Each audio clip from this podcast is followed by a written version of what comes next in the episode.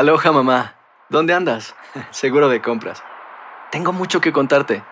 Hawái es increíble. He estado de un lado a otro con mi unidad. Todos son súper talentosos. Ya reparamos otro helicóptero Blackhawk y oficialmente formamos nuestro equipo de fútbol. Para la próxima te cuento cómo voy con el surf y me cuentas qué te pareció el podcast que te compartí, ¿ok? Te quiero mucho. Be All You Can Be, visitando goarmy.com diagonal español. When something happens to your car, you might say,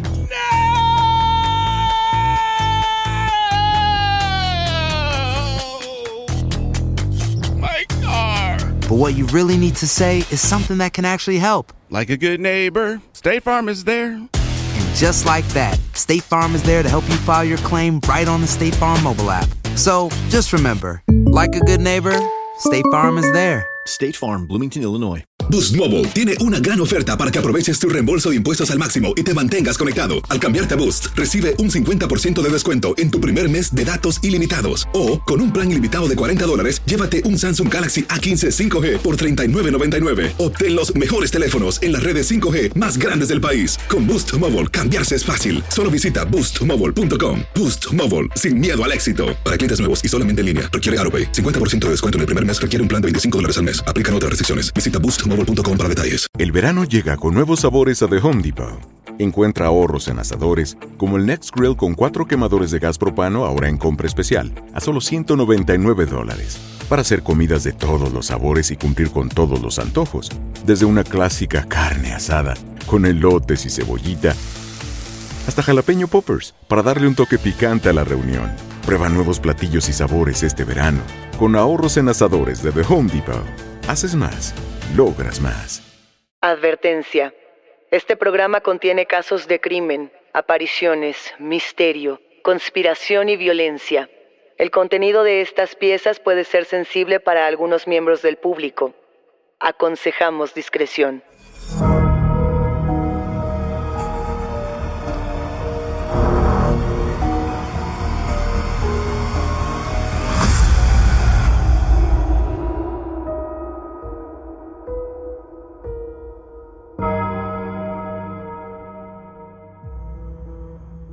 Saludos enigmáticos, bienvenidas, bienvenidos de vuelta a nuestros testimoniales enigmáticos. Este episodio trata absolutamente de ustedes, de sus historias y de aquello que quizá no se atrevían a contar en otro sitio. No se olviden de seguirnos en nuestras redes sociales y también de que pueden ponerse en contacto con nosotros para contarnos su historia a través de Instagram, de Facebook o enviándonos un correo a enigmas.univision.net. Y recuerden que pueden escucharnos a través de la app de Euforia o donde sea que escuchen sus podcasts. También queremos compartirles que a partir de ahora pueden encontrar Enigmas sin resolver en la página de YouTube de Euforia. No se olviden de suscribirse o de seguir el show para que no se pierdan ni un suspiro. Enigmáticos, estoy segura de que han escuchado numerosas historias que hacen referencia a objetos malditos. Desde muñecas famosas en el cine hasta reliquias prohibidas en el Vaticano.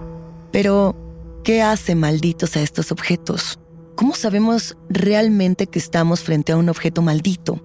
A ver, para empezar, creer en una maldición es también creer que existen las bendiciones.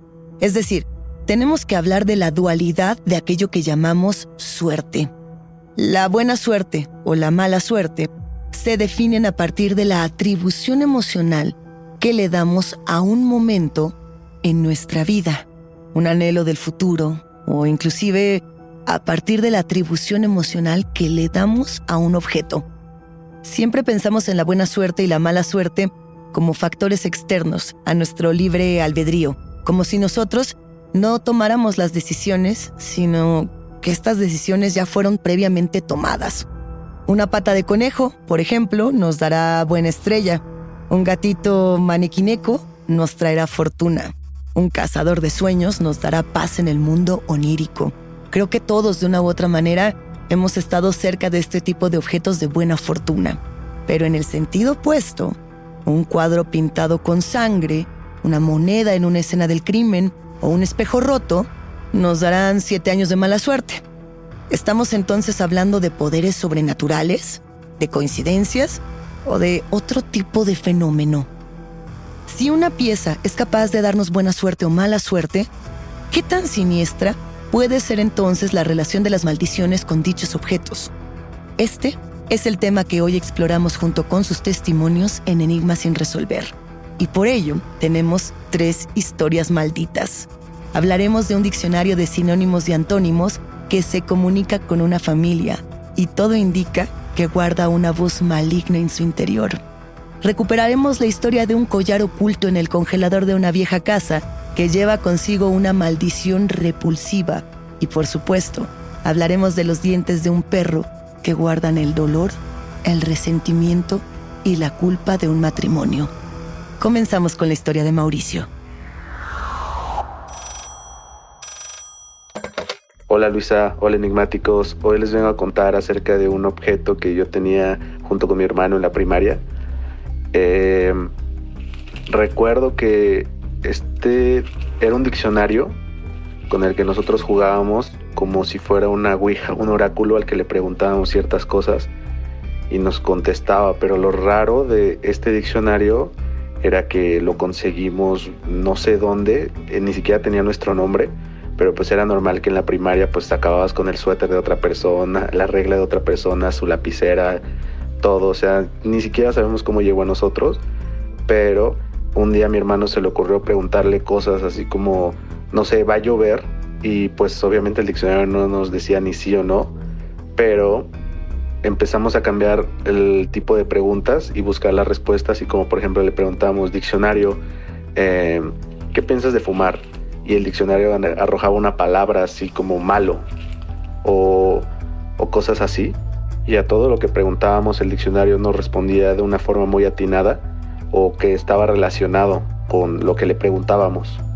En una ocasión eh, mi hermano le preguntó sobre uno de nuestros familiares, sobre una tía en específico, y el diccionario lanzó una palabra, pues, este, mala, que no puedo decir aquí, pero era una palabra mala. Nosotros se lo contamos a, a mi mamá, pero mi mamá se enojó muchísimo y nos dijo que ya no quería que jugáramos con, con esta tontería. Así nos dijo. Pero pues este, creo que yo era el más maduro de los hermanos y pues este, mi mamá acabó contándome que mi tía estaba inmersa en una situación muy difícil que tenía que ver con la familia, con herencia, con pleitos que tenían y con intrigas que ella había causado y pues coincidía con la palabra que había dicho el diccionario sobre mi tía y pues este yo creo que por eso mi mamá la alteró muchísimo que le contáramos eso de que jugamos con un diccionario y nos dijo esa palabra sobre ella y pues creo que como que encajaba y mi mamá así como que lo, lo resintió. Obviamente después de eso pues le seguí preguntando cosas y le preguntaba cosas de la escuela, cosas de mis amigos, pero lo raro es que siempre que le preguntaba sobre mí me respondía con la palabra imbécil. Sistemáticamente se lo pregunté varias veces, pensaba que iba a cambiar la respuesta con el día y siempre contestaba lo mismo. Y pues este, al principio me daba mucha risa hasta que ya después de un tiempo lo volví a preguntar y me daba algo de, de hartazgo, ¿no? De, de, escuchar, bueno, no de escuchar, pero de, de, que siempre me diera la misma respuesta. En una Navidad, pues este, nosotros eh, sacamos el diccionario para jugar con la familia, ¿no? Con nuestros primos. Y pues este, mi mamá no le pareció la idea, pero pues mmm, no pudo hacer nada en ese momento porque estábamos con toda la familia y pues al principio era muy divertido, todos estábamos preguntando cosas y, y la estábamos pasando bien, pero conforme pasaba el rato y preguntabas más cosas, eh, la familia se empezó a incomodar porque mi hermano hizo una pregunta, preguntó quién eres y simplemente el diccionario contestó noche. Y ahí fue donde empezamos así como a, sacarnos de onda porque le preguntó mi hermano de nueva cuenta, le preguntó ¿y qué quieres? Y el diccionario le contestó orar.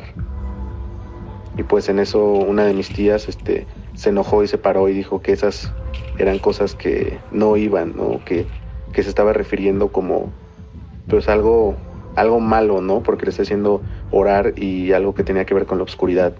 Ya después de todo esto, pues este, el diccionario lo, lo ocultó mi mamá ya nunca lo volvimos a ver hasta hace pocos años, eh, cuando yo me mudé, empecé a sacar todas mis cosas del cuarto, de mi librero y encontré ese diccionario y curiosamente en medio de las hojas tenía una virgen, la imagen de una virgen.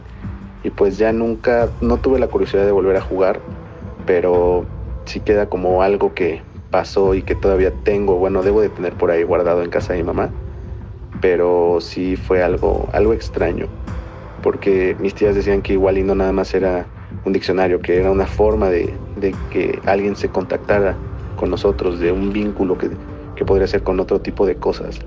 Y pues esa es mi historia, enigmáticos.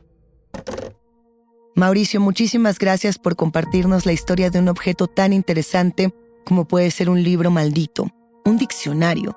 Finalmente, cada libro, cada espacio con palabras está destinado a comunicarnos algo. No sabemos exactamente cuál es la intención de un autor con lo que quiere comunicar, o en este caso, cuál es la voz que nos está hablando. Cuando pensamos en objetos malditos tradicionales, regresamos directamente, no sé, por ejemplo, a la imagen de una tumba maldita, ¿no? Como puede ser la tumba de Tutankamón en su momento, o a joyas malditas, por ejemplo, tenemos una historia con respecto a ello. Pero pensemos en estas joyas malditas como las joyas de las coronas que le traen mala fortuna a aquellas personas que las roban. Pensamos en las momias, pensamos en toda esta tradición, me parece muy grandilocuente de lo que son las maldiciones, y no nos damos cuenta de que estos objetos pueden estar en nuestra casa, en lo pequeño, en un diccionario, en un botón, en cualquier cosa que tenga esta carga psicológica y emocional. De nueva cuenta nos preguntamos si esto es una coincidencia, si es una voz que realmente se comunica, o si somos nosotros mismos buscando encontrar significados, dotar de significados a los objetos que nos rodean y a los mensajes que recibimos. Esta necesidad tan humana de sentir que todo lo que está a nuestro alrededor nos está hablando personalmente, nos está dando un mensaje privado. ¿Ustedes qué piensan, enigmáticos? ¿En qué punto se encuentra esta historia cuando no solamente una persona lo atestigua, sino toda una familia? Toma aire. Estás escuchando Enigmas sin resolver. Boost Mobile tiene una gran oferta para que aproveches tu reembolso de impuestos al máximo y te mantengas conectado. Al cambiarte a Boost, recibe un 50% de descuento en tu primer mes de datos ilimitados. O, con un plan ilimitado de 40 dólares, llévate un Samsung Galaxy A15 5G por $39.99. Obtén los mejores teléfonos en las redes 5G más grandes del país. Con Boost Mobile, cambiarse es fácil. Solo visita boostmobile.com. Boost Mobile, sin miedo al éxito. Para clientes nuevos y solamente en línea, requiere AroPay. 50% de descuento en el primer mes requiere un plan de 25 dólares al mes. Aplican otras restricciones. Visita Boost para detalles. Hablemos de joyas. Lilian tiene una historia que contarnos. Hola enigmáticos, yo soy Lilian y quiero contarles una historia sobre un collar que decía mi abuelita que estaba maldito. Yo estaba por cumplir 15 años y como ustedes saben, en México cumplir 15 años es todo un acontecimiento. Hay un gran pastel, fiesta en salón, toda la familia y amigos se reúnen, ya saben. Mi familia no es mucho de esas tradiciones. Mi mamá me contaba que a mi abuelita ya no le gustaban esas fiestas y que a ella no le habían hecho fiesta de 15. Por eso mi mamá quería que yo sí tuviera la mía. Fuimos a comprar el vestido y de ahí nos fuimos a casa de los abuelos para hacer las pruebas y organizar todo para los próximos días. Una de mis hermanas sacó un álbum de fotos viejas y nos pusimos a ver las fotos de la fiesta de 15 años de mi abuelita. Tenía un vestido muy, muy lindo, pero sobre todo tenía un collar único. No sé cómo describirles este collar para que imaginen lo bonito que era. Era una cadena de oro que llegaba al corazón. Tenía, como dije, una estrella de oro muy, muy detallada, preciosísima. Y en el centro de esa estrella había un diamante rojo yo no sé si era un rubí, un granate, una piedra de fantasía, pero era muy, muy brillante. Le dije a mi abuelita que me prestara el collar. Ella dijo que no y que no, y de ahí no la sacaba. En algún momento incluso dijo que ya no lo tenía, pero mi abuelito me jaló otro cuarto para decirme que mi abuelita lo tenía guardado en el congelador. A mí me dio mucha risa en el congelador. Primero no le creí, Pero cuando todos estaban distraídos, abrí el congelador y entre toda la comida congelada estaba envuelto en una tela el collar de estrella. Mi abuelita se puso muy, muy mal cuando vio que yo había sacado del congelador el collar. Y me dijo que cuando ella era joven, como más o menos de mi edad, trabajaba con mis bisabuelos en una tiendita de barrotes y que una clienta que no la quería nada porque decía que su hijo y mi abuelita se veían escondidas, le regaló el collar por su fiesta de 15 años para dañarla. Mi abuelita dijo que ese collar era tan bonito que hacía que las mujeres se volvieran feas, que a ella le había pasado. Mi mamá le dijo a mi abuelita que esas supersticiones ya no existían y me puso el collar. Me lo puse para mi fiesta, me veía muy, muy, muy bonita. Todo el mundo me lo chuleó, todo el mundo me chuleó el collar. Pero a los pocos días me empecé a llenar de ronchas y de ampollas en el cuello, el pecho, la cara, y muchas de estas ampollas me dejaron cicatrices grandes. Yo me sentí muy mal. Tardaron meses en quitarse las ampollas y el salpullido. Era como si cada vez se pusieran más rojas e incluso irritada mi piel. En algún momento incluso pensé que no se me iban a quitar nunca. Me salieron granos, las ronchas reventaban. Fue espantoso. Finalmente fui a varios dermatólogos hasta que me sentí mejor, pero hasta la fecha, cuando veo alguna de las cicatrices en mi cara, me siento muy, muy fea. Lilian, muchas gracias por compartirnos esta fascinante historia sobre una joya maldita, una joya presuntamente maldita.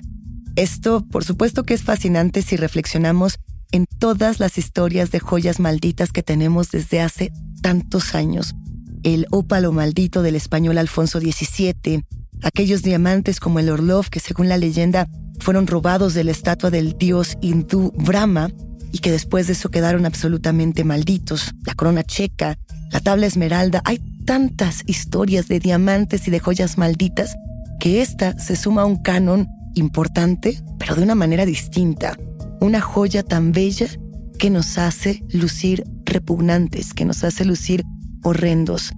Esto llama la atención porque además hay que pensar en cómo podrías quizá, no lo sé, tener una alergia al oro o, al material con el que estaba hecho de entrada este collar. Eso por un lado. Así como por otra parte, no olvidemos que hace muchos años este tipo de, de joyería se limpiaba con cianuro de sodio y que estas sustancias también eran muy fuertes y en ocasiones podían generar daños en la piel, sustancias tóxicas que no se sabía. En los años 50, en los años 20 hacia atrás, no se sabía que estas sustancias tenían ese grado de toxicidad. Y ahora, bueno, pues tenemos más cuidado, pero muchas de estas joyas, muchos de estos materiales continúan. Y es por ello que esta historia también llama mucho la atención, porque tiene un lado que puede ser interpretado de una manera muy literal, muy real generar una alergia tan fuerte a una sustancia que toda nuestra piel tiene una reacción, que la piel responde ante la joya. Ese es en el plano, digamos, de lo real. Y está el plano simbólico, eh, lo que contaba tu abuelita cuando decía es que esta joya me la entregó alguien que no me quería. Me la dieron precisamente para, de una u otra manera, maldecirme. A mí me gustaría preguntarte, Lilian, y yo estoy segura que a los enigmáticos esta pregunta les quedará pendiente, ¿por qué estaba en el congelador? ¿Crees que el congelador era una manera de proteger o de literalmente congelar esta joya para que no causara daño? ¿Sabes qué más generaba esta joya en tu familia? Solo quisiera decirte que, independientemente de cómo te sientes en este momento, todas y todos tenemos una belleza que debemos recordar siempre. Y escuchemos ahora la historia de Isabel. Saludos enigmáticos. Soy Isabel y tengo una historia que contarles que tiene que ver con una bolsita que guardaba los dientes de un perro. Al parecer esta bolsita también guardaba una maldición, pero déjenme contarles. Yo acababa de mudarme a la casa de mis sueños, una casa muy grande, con jardín y muchas habitaciones. A esta casa nos mudamos mi esposo, mi hija, de unos 11 años y yo. Mi hija fue la primera en elegir una habitación eligió una de las más grandes y bonitas, pero yo me di cuenta que desde el primer momento que ella entró a ese cuarto, se puso muy, muy tensa. Tengo que decirles que la casa tenía algunos muebles que había dejado la familia anterior, Muebles en buen estado, no era necesario tirarlos ni mucho menos.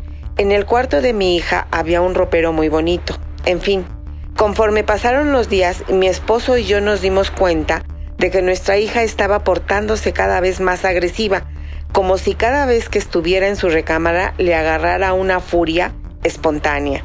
Yo no sabía qué hacer. Mi hija comenzó a portarse cada vez más grosera e incluso violenta. Yo no quería castigarla, pero parecía estar tan enojada con absolutamente todo. Un día yo decidí esperar afuera de su habitación para espiarla y ver qué hacía. Me di cuenta de que en el ropero ella guardaba una bolsita de tela pequeñita. Cuando ella se fue a la escuela, yo entré a su cuarto, abrí la bolsita y encontré al interior de la bolsita lo que parecía ser dientes de perro. Hice llamadas a la escuela y a distintos padres de los compañeros del salón de mi hija y nadie sabía nada. Llamé al antiguo dueño de la casa para preguntarle si sabía algo.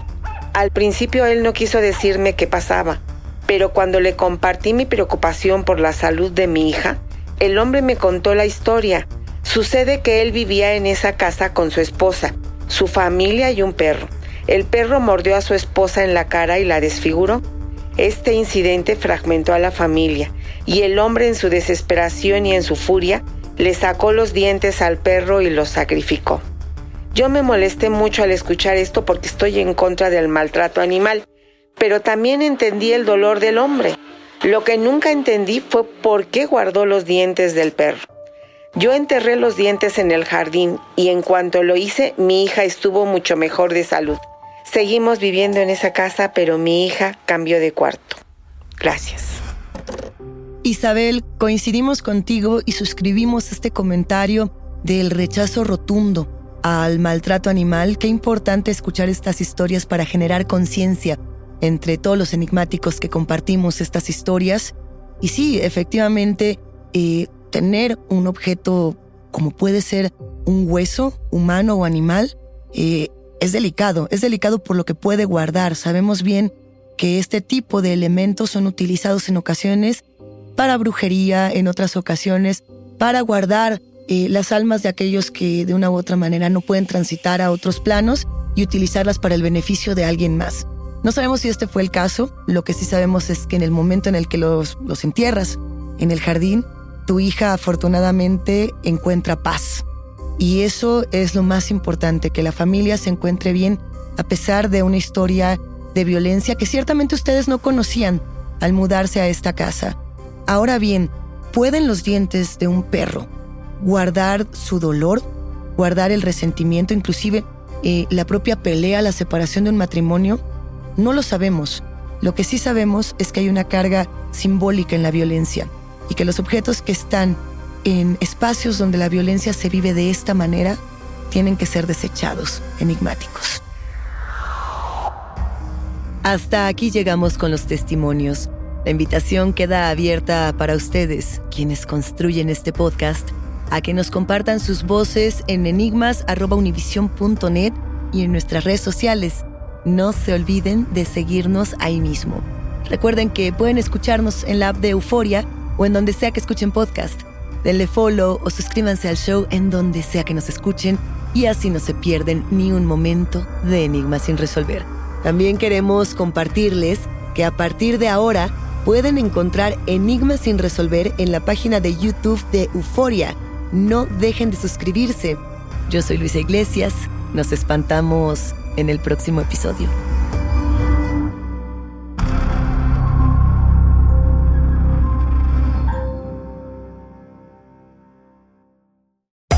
Hacer tequila, don Julio, es como escribir una carta de amor a México. Beber tequila, don Julio, es como declarar ese amor al mundo entero. Don Julio es el tequila de lujo original, hecho con la misma pasión que recorre las raíces de nuestro país. Porque si no es por amor, ¿para qué? Consume responsablemente. Don Julio Tequila, 40% alcohol por volumen, 2020. Importado por Diageo Americas, New York, New York.